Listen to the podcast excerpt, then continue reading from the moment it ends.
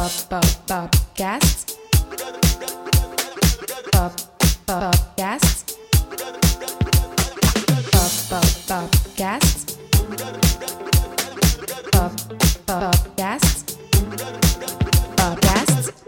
Advertencia, en este episodio el audio no es el mejor. Mi cabello rozaba con el micrófono y estaba en el parque, así que activos. Hola amigos, bienvenidos a un nuevo episodio del podcast.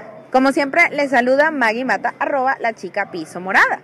Las personas que me están consumiendo a través de la plataforma de YouTube en video, que sí, sí, ya sé que son pocas, que me han escrito, ya lo sé, ya saben que nosotros tenemos una amplia audiencia en las plataformas de audio, pero en video no. Ahorita no estoy en mi casa, en la sala de la Churi Casa, estoy en otro lugar diferente. ¿Por qué? Ustedes saben que yo suelo grabar los fines de semana, grabo los sábados, y ayer el día se me empapeló más de lo que yo pensaba. Entonces, hoy domingo tenía un paseo morado planificado con dos de mis mejores amigas del colegio, son, son amigas que me conocen desde que tengo 15 años aproximadamente. Y mientras ellas están haciendo una de las atracciones, como la fila estaba bastante larga y decía 65 minutos de espera, pues yo me traje mi dispositivo para grabar el podcast desde Magic Kingdom.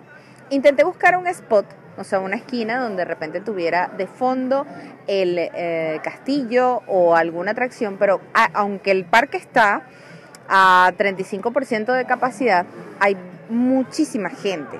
Entonces, yo todavía sufro de algo de pena o vergüenza cuando hago este tipo de cosas y la gente se queda chismeando porque la gente no lo conoce a uno. Además que bueno, aquí como estoy en un rincón, me quité el tapaboca para poder grabar bien porque no tengo a nadie cerca, pero si estuviera en un lugar más público en donde tuviese detrás alguna atracción, tuviera que ponerme el tapaboca y sinceramente no me escucharan, porque bueno, no es lo mismo la proyección de la voz con libertad y no es lo mismo la proyección de la voz con el tapaboca. Así que bueno, el episodio de hoy va a ser muy diferente, va a ser un poquito más breve, porque bueno, estoy aprovechando que estoy acá, pero igual estoy nerviosa porque tengo gente alrededor. Y bueno, sí, yo soy extrovertida y no importa, güey, yo me lanzo, pero tampoco así, pues estamos trabajando en esos procesos. Saben que quería compartirles justamente en el episodio de hoy el valor de esas amistades que están contigo durante mucho tiempo. Y ojo, no esas amistades de las que normalmente tú eres constante, ¿no? Constante me refiero con las que te ves eh, consecutivamente, que de repente celebras tu cumpleaños, celebras la Navidad, que hablas con mucha frecuencia, porque muchas veces cuando la amistad es verdadera y esa persona conoce tu esencia, no es necesario estar uno encima del otro, con tal de haber eh, establecido como unas bases sólidas, eh, aceptando al otro como es, tú sabes con cuántas personas cuentas. Y justo es el caso de, de una amiga que, que vino a visitarme a casa, que es tan increíble la conexión que ella y yo tuvimos, y se los comparto porque yo sé que ustedes van a tener esa afinidad, eh, que ella y yo estudiamos juntas en el colegio solo un año, pero nos hicimos tan panas y como que comprendimos a través de la empatía muchas situaciones que atravesamos, que al pasar el tiempo, eso, eso, o sea, estaba tan solidificado que ha mantenido nuestra amistad. Y les puedo decir que mucho antes de emigrar tampoco era que yo me veía con ella todos los meses. Creo que mientras estuvimos en Venezuela siendo adultas, nos pudimos haber visto dos veces cada tres años, algo así. Y de resto, pues el contacto digital. Pero eh, eso no evitó que nuestra amistad trascendiera y las últimas veces que nos hemos visto ya, ya ha sido ca- cada quien al país que emigró. Ella vive en México desde hace unos cuantos años y justo cada vez que nos hemos visto, que yo la he visitado en México o que ella ha venido acá a Estados Unidos, pues la conexión es diferente.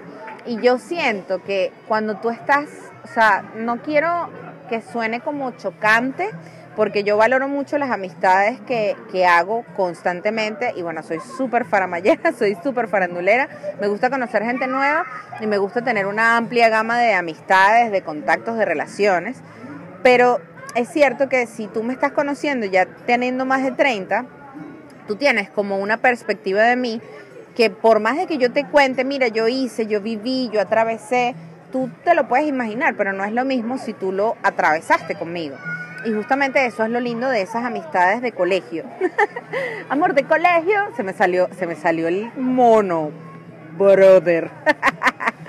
este, es, es lo lindo de esas amistades de colegio que conocen tu familia, que conocen todos esos más profundos sentimientos que tenías y cómo tú te fuiste formando como ser humano y que uno ha sido testigo de cómo esa otra persona en tu relación de amistad ha eh, logrado avanzar y superar ciertas cosas y de verdad es muy bonito porque justo con el tema de mi alegre despertar y la ley de atracción, saben que bueno, yo he estado en lo de las constelaciones familiares, ahorita creo mucho en la energía, estoy cuidando lo que, lo que pienso, lo que siento y lo que digo y aunque tengo muchos amigos o muchos amigos pues que no están como en la misma onda, justo la vida me ha atraído más cerca a los amigos que están en la misma onda y siento que ella está en esa posición.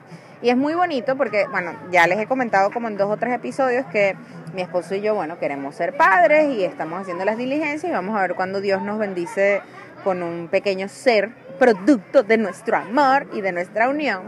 Justamente mi amiga, ella es mamá por partida doble y tiene un eh, chamo de 17 años y una, una linda nena de 4 años. Entonces, claro, ella tiene como las dos versiones actuales de la diferencia de edad, que es bastante, de criar un adolescente ahorita sus treinta y tantos y crear una niña pequeña ahorita sus treinta y tantos. Y yo no estoy en ninguna de las dos posiciones. Y es admirable para mí saber sus historias porque yo siempre trato de rescatar eh, lo, lo, bueno que puedo ir aprendiendo de diferentes personas. Todo, cada cabeza es un mundo, todos somos muy diferentes y seguramente la, la, paternidad la llevamos de manera distinta porque todos tenemos un sistema de creencia basado en nuestra educación, en nuestra familia, en, en el país donde nos encontramos, nuestra cultura, cómo nos hemos sentido y todos estructuramos cosas diferentes. Pero hay cosas que quizás coinciden y lo que no coincide yo lo voy rescatando y justamente, bueno, hoy ha sido un día mm, agotador físicamente porque yo ya no bebo casi. Incluso creo que hablé la semana pasada o la anterior de que yo casi no bebo ron porque me pongo peleona. Pero justo tenía una botella de ron en la casa, venía mi amiga, tenía como dos años que no la veía, pero en realidad teníamos como seis años sin interactuar así mucho rato, chévere, y bueno, han sucedido una serie de cambios súper drásticos en nuestras vidas. Y era como que importante. También vino otra amiga nuestra que, que estudió con nosotras en el colegio. Y fue muy chévere porque empezamos a tomar ron y nos acostamos a las 4 y media de la mañana para yo levantarme a las 7 y media para poder venir al parque. Ya saben lo agotador que es estar todo el día. Además que hoy particularmente ha hecho bastante frío, aunque tenía rato, ustedes saben que a mí me, me encanta el clima así frito, sabrosito. Entonces yo me vine forrada de pies a cabeza de cosas moradas y poco a poco me he ido desnudando y me quedé solo con esta chaqueta y estoy rela. Entonces, eh, anoche estábamos conversando, que bueno, uno siempre en, en las conversaciones entre palos eh, va contando sus anécdotas, ¿no? Y los que son padres, pues mucho más. Entonces, ella estaba contando ciertas situaciones que ha vivido y aunque es una mujer, o sea, yo la admiro tanto porque ella es una de estas mujeres que son determinadas y son regias y quizás por tener ese carácter que ella no se deja de nadie, te lo pongo así de esa manera, que muchas veces es como que, sí, yo sí soy malandra, pero son cosas que han hecho que de repente ella obtenga muchas cosas en su vida. Y justamente esto es un tema, puede ser un poco intenso y fastidioso y seguramente van a haber muchos ahí. Saben que yo vivía en el oeste de Caracas, lo he dicho en, en otras ocasiones, y mi mamá por eh, tener la intención de que yo me codeara con personas de diferentes eh, estatus sociales para poder aprender y para poder sembrar esa, mm, ese gusanito de superación y evolución en mí. Ella, con mucho esfuerzo, mucho sacrificio, además que ella trabajaba hacia la zona, me inscribió en un colegio católico hacia la zona de Sabana Grande. Entonces, tampoco era que yo estudiaba en el Claret o en el Mater, o, sea, tampoco era, uff, la, la crema de la crema de los colegios, pero era bastante común que en esos colegios la mayoría fuesen eh, niños de la zona o niñas, porque era un colegio solo para niñas, que ya saben que es más complejo porque saben cómo somos las mujeres, de así de intensas y fastidiosas y competitivas. Y eh, nosotras, la mayoría de las, de las chicas que estudiaban allí, pertenecían a la zona. Yo era una de las pocas que vivía hacia el oeste y bueno, yo muchas veces le doy gracias a Dios por lucir como luzco porque sinceramente eso me ha ayudado muchas veces. No, es, no está bien que el ser humano sea así, pero sí es muy cierto que si de repente yo no luciera como luzco, el hecho de tener una diferencia económica y, una clase social distinta me hubiese afectado mucho más cuando era niña, adolescente. Entonces, claro, yo estudié en ese sitio durante 12 años y viví muchas humillaciones. O sea, por decirles situaciones que, ojo, y mi familia nunca supo esto, yo decidí callarme porque yo sentía que mi familia ya tenía como algunas situaciones que resolver, como para yo cargarles con mis problemas de niña o de adolescente. Uno que otro quizás sí se enteraron pero yo lidiaba yo sola con mis peos, ¿sabes? Entonces, por decirles ejemplos muy sencillos que yo, típico que en preescolar tenía el cabello largo, me cayeron piojos y me cortaron ese pelo. Cuando arranqué en el colegio en primer grado tenía corte de varoncito. Y cuando yo llegué al colegio, eh, estos eran niñas de 5 o 6 años que ya habían cursado preescolar juntas, todas se conocían y cuando yo llego, empezaron a decirme varoncito. Ya por ahí, pero yo era súper introvertida en ese momento. Y a mí siempre me protegieron tanto, que me protegieron tanto, que yo siento que quizás yo no supe defenderme en muchos aspectos de mi vida con determinación como lo es mi amiga, que eso tiene la relación del tema. Entonces, por ejemplo, a mí en primer, segundo grado había una chica que no voy a mencionar, eh, de apellido García en el colegio, que era como muy líder, que después terminamos siendo panas y seguramente nos tenemos en alguna red social por ahí, cero, cero rencor, pero ella me decía, para poder pasar a la fila, como yo soy la primera, tienes que arrodillar, arrodillarte y pedirme permiso. Y yo, y yo pensaba, pero ¿por qué yo le tengo que pedir permiso si ella no es la maestra? Y yo, déjame pasar, no te voy a dejar pasar. Y se ponían así y yo venía como una tonta y me arrodillaba. Esas vainas mi mamá nunca las supo. Y eran vainas como de carácter, ¿no? Y no tiene que ver eh, clase social, ni cómo luces, ni nada, porque uno es muy chiquito. A medida que va pasando el tiempo, chu, uno iba creciendo. Saben que yo no crecí con mi papá. Mm, eh, de sangre, porque él estuvo muy aparte, yo crecí con mi familia materna, mi tío fue mi papá, pero claro, mi mamá era mi todo, pues era la que resolvía y ella evidentemente necesitaba el apoyo de mi abuela o de mis tíos para que me cuidaran, porque ella trabajaba desde las 7 de la mañana hasta las 5 de la tarde y bueno, llegaba a reventar, lunes a viernes, hora de oficina y tenía que resolver porque tiene una hija, tucu, tucu, tucu, ustedes saben cómo es la cosa. Eso es un caso muy típico en Venezuela y Latinoamérica. Entonces, eh, durante muchos años, por decirlo así, o sea, entre primaria, secundaria, sucedieron cosas así y yo empecé a sentir como, coño, todo el mundo tiene su papito, su mamita, ¿saben? Tienen hermanito, hermanita, se van de vacaciones que si para Europa, están que si en el club, no sé qué vaina, tenían carro y aunque sí, mi mamá en algún momento tuvo carro y lo perdió, en algún momento mi mamá cuando era joven se compró su casa y la perdió, en algún momento mi familia, eh, o sea, mi familia más allá de ser una familia humilde, era una persona, una familia, perdón, con valores, principios y con aspiraciones, porque todos se prepararon académicamente y todos querían hacer cosas chéveres, ¿sabes? Todos estudiaron a nivel profesional, todos en algún momento viajaron, todos leían muchísimo, o sea, en mi casa habían 50 mil enciclopedias, habían libros eh, súper bonitos con... con eh, carátulas como de cuero y en el bordecito de las hojas de, de, oro. O sea, yo cuando era chama leí Víctor Hugo, leí Shakespeare. Eran cosas muy particulares que por más de que vivían en un barrio, no era una familia característica de un barrio. Entonces, yo empiezo a ver como que, bueno, bien, mi familia está bien, pero mi familia como que, ¿sabes? No va. Y empecé a sentirme en desventaja porque yo no tenía a mi papá, a mi mamá y este montón de cosas de que yo no tenía, ¿no? Por decirlo así, a nivel económico. Y justo eso reventó súper chismo en la adolescencia, porque en la adolescencia sufrí de una especie de bullying, no así afincado, por suerte en ese momento era flaca, no era gorda, yo no era la más inteligente, pero tampoco era la más brutica. Eh, coño, yo era bonitica, ¿sabes? Era como simpática, andaba como que en varios grupos, pero con todo y eso surgieron situaciones complicadas. Tengo una persona detrás de medio pena. Entonces, eh, un par de veces, por ejemplo, qué sé yo, en algún momento mi mamá no tenía dinero para darme, tenía que hacer un trabajo, vinieron unas jevas que eran gemelas, y como que eres una pelabola y me lanzaron unos billetes en la cara. Y era así como que, "Ugh". una vez como que con un grupo de amigas del colegio conocí un grupo de chicos y yo en ese momento me daba como que pena decir que vivía en tal sitio porque yo nunca me la pasé por donde viví, este, mi familia tampoco se la pasaba, yo siempre andaba por otro lado. Y bueno, yo básicamente estaba hablando con mi amiga que en, en la aborrecencia, sobre todo en la preadolescencia, yo era muy cruel y le pido disculpas a mi mamá públicamente, ya hemos hablado de esto, porque yo le decía, mamá, pero ¿por qué no podemos vivir en otro sitio? Vámonos de aquí, o sea, tú no tienes idea del sufrimiento que es esto para mí, es horrible, yo no quiero vivir aquí y tal. Y era vomitiva, y era como que coño. Y coño, mi mamá hizo lo que pudo con lo que tuvo.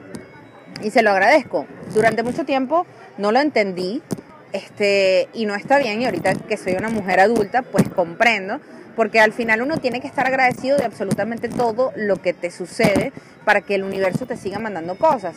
Y que de una u otra manera, mi amiga me decía ayer que justo ella entra al colegio, ella no estudió conmigo toda la vida, ella entra al colegio cuando estábamos como en cuarto año.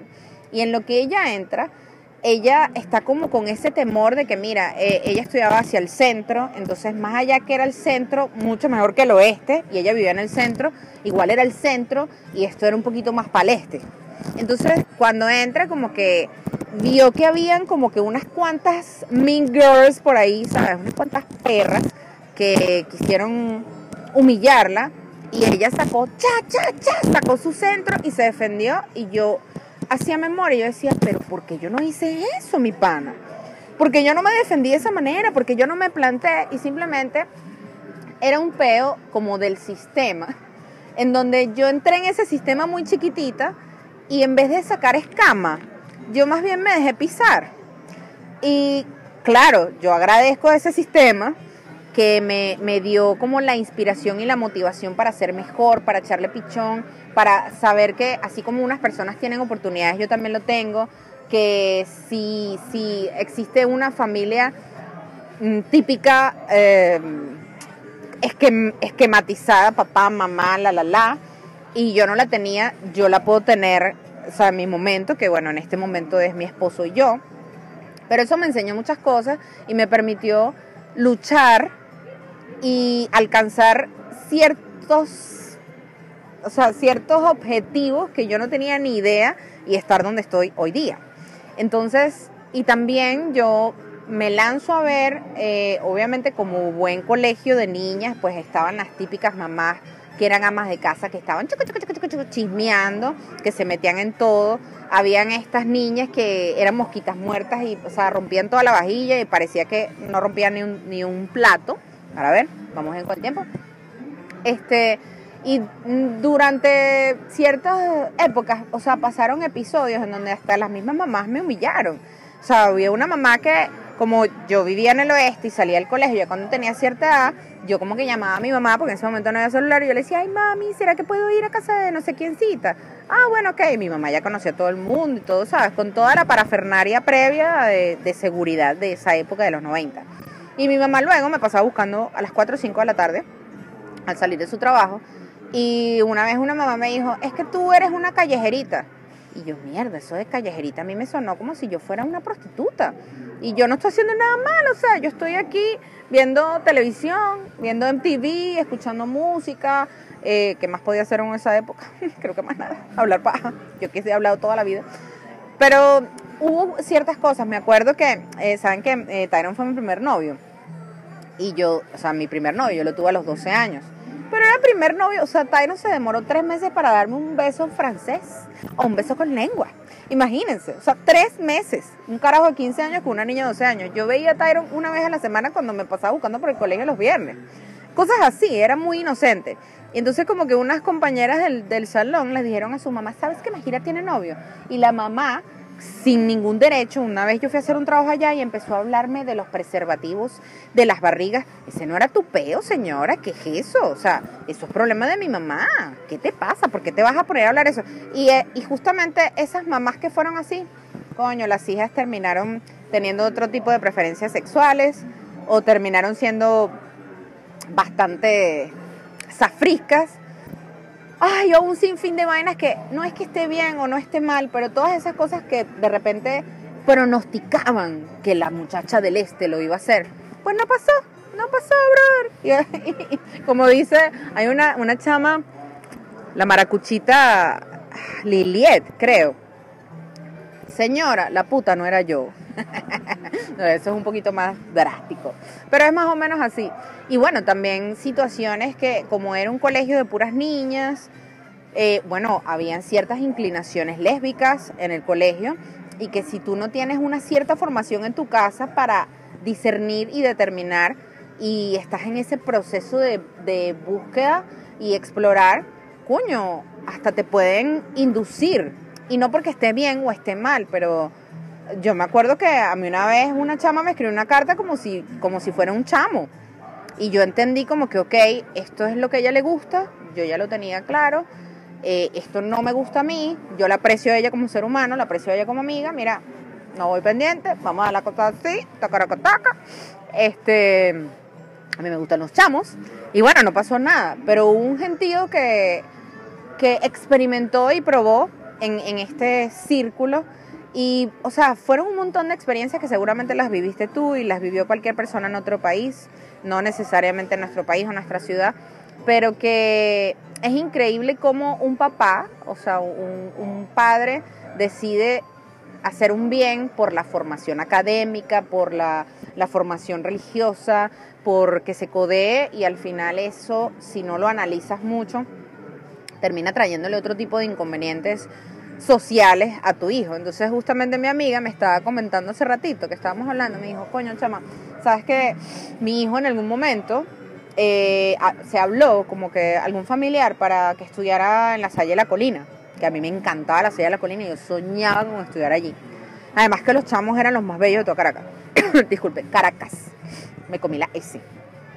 Y ella me dijo que ella lo evaluó porque en su presupuesto ella podía pagar hasta tanto, que era como la Salle de Quebrada Onda, sería. No estoy muy clara cómo se llamaba, pero era un poquito, era lo mismo, pero un poquito más sencillo.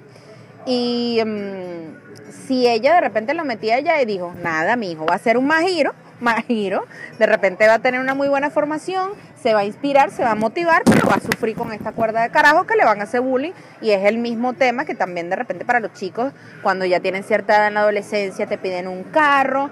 Creo que las mujeres como que mm, es como un poquito más fácil.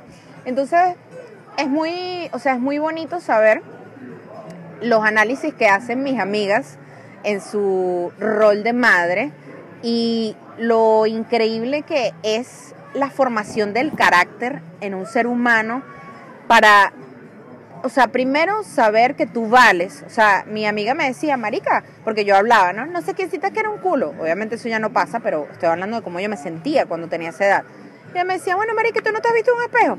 Yo, pues claro. Yo le digo, chamo, pero yo no me sentía así en esa época. Y les estoy hablando que yo era delgada en ese momento, que era una niña linda. Todas las niñas de los 15 años somos bellas. Y yo me sentía fea, chamo. O sea, yo me sentí inferior y no me sentí inferior por cómo lucía. Me sentí inferior por mi estatus social y por donde vivía. Y eso no te puede determinar como ser humano. Y justamente por eso hay amigas como ella que yo aprecio y atesoro y me siento demasiado feliz de tenerlas en mi vida porque esas amigas con otras condiciones económicas, con, otro, con otra estructura familiar y, y facilidades, esas amigas me aceptaron como yo era desde que era una niña por mi esencia, por como soy yo.